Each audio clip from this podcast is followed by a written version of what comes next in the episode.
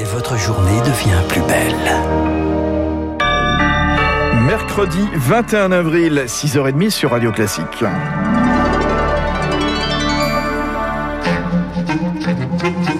6h30, 7h30, la matinale de Radio Classique avec Fabrice Lundy.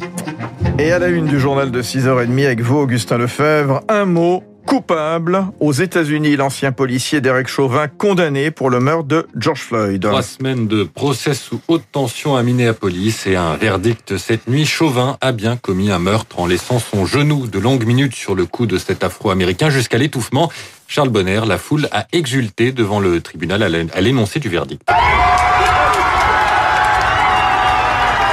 Oui, ils étaient des centaines rassemblés devant le palais de justice, reprenant les slogans de Black Lives Matter.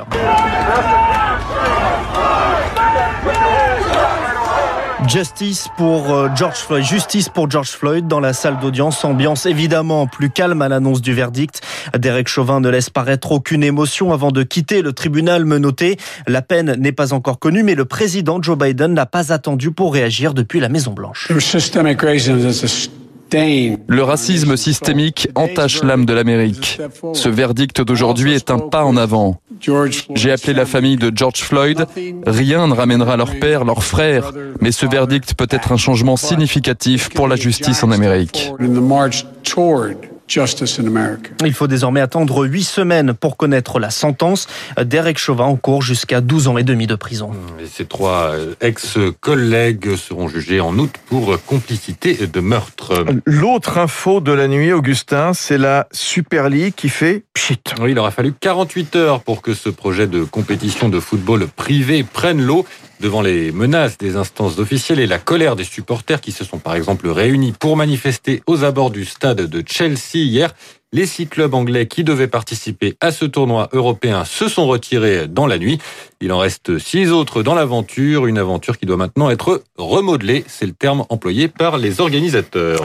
L'avenir de la force Barkhane en question après la mort du président tchadien Idriss Déby, c'était hier. Idriss Déby mort à 68 ans après une blessure de guerre au lendemain de sa réélection à un sixième mandat.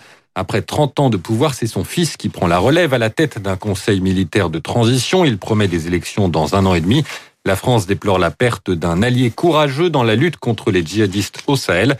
Un engagement qui pourrait être remis en cause, estime Antoine Glaser, spécialiste de l'Afrique et auteur du livre Le piège africain de Macron. L'état-major de l'opération Barkhane se trouve à N'Djamena, la capitale du Tchad. Comme c'était un chef de guerre, il prenait des décisions extrêmement rapidement et il avait une armée extrêmement aguerrie euh, pour combattre les djihadistes. Et très récemment, Idriss Déby avait envoyé 1500 euh, soldats tchadiens dans la région de ce qu'on appelle les trois frontières euh, où se concentre maintenant l'opération Barkhane Mali, Burkina Faso et Niger.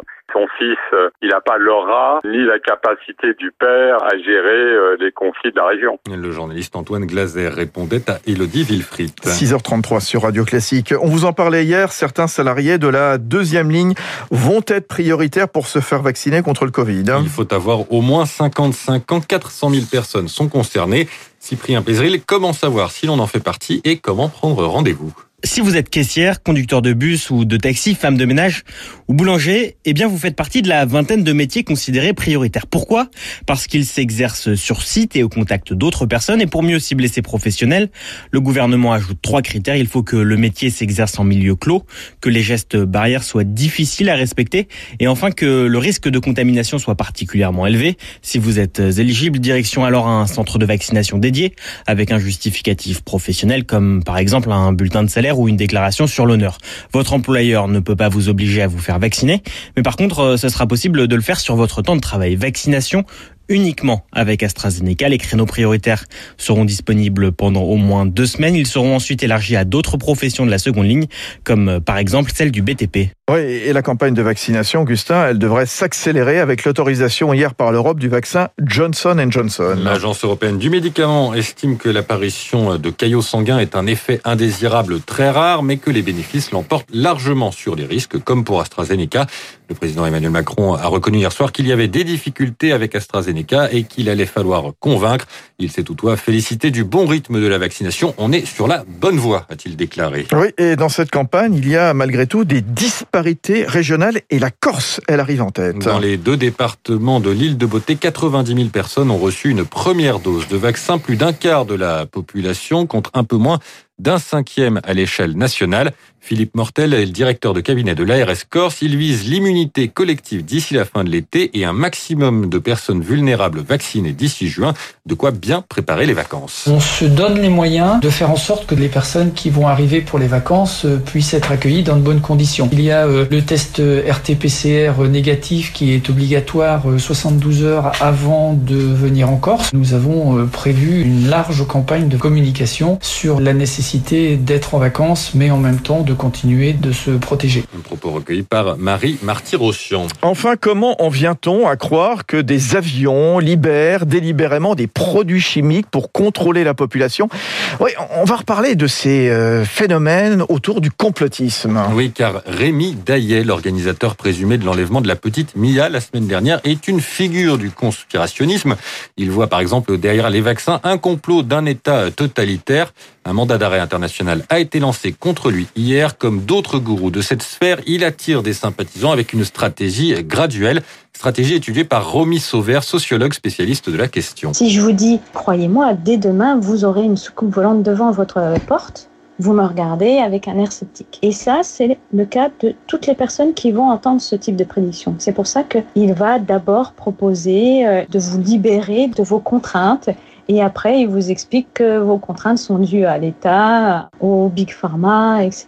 Notre moteur, c'est plutôt euh, la soif de connaissance. C'est pas antinomique d'avoir fait des études supérieures et de suivre un discours qui est en marge. Ceux qui n'auront pas trouvé les réponses qu'ils recherchaient dans ces études supérieures, alors ils vont le suivre. Le sociologue Romy Sauvert, auteur du livre Croire à l'incroyable au PUF avec Victoire Fort. À tout à l'heure, Augustin Lefebvre. Il est 6h36 sur